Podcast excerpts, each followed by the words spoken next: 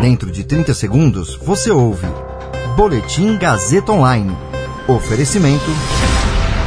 Se você tem muito o que dizer e quer escolher uma profissão para dar voz às suas ideias, a Faculdade Casper Libero é o seu lugar. Jornalismo, publicidade e propaganda, relações públicas, rádio, TV e internet. Todas as possibilidades abertas. Acesse casperlibero.edu.br e conheça as infinitas rotas que o mundo da comunicação oferece. Comunicação é mais do que uma escolha, é um modo de existir. Agora você fica bem informado e atualizado.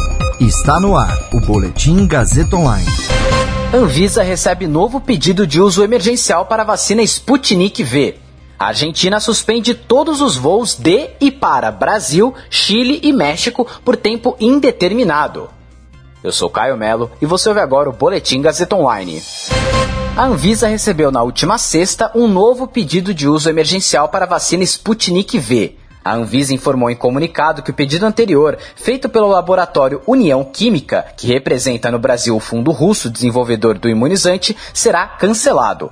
No início da semana passada, a reguladora disse que precisava ter acesso aos dados brutos dos testes da vacina, um requisito para o pedido de uso emergencial no país.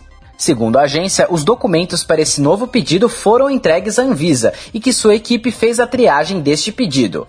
A Anvisa tem até sete dias para a conclusão da análise deste pedido, caso os técnicos da organização não apresentem nenhum questionamento em relação ao material apresentado o governo argentino suspendeu todos os voos de e para Brasil, Chile e México. As novas restrições entraram em vigor no sábado e valem por tempo indeterminado.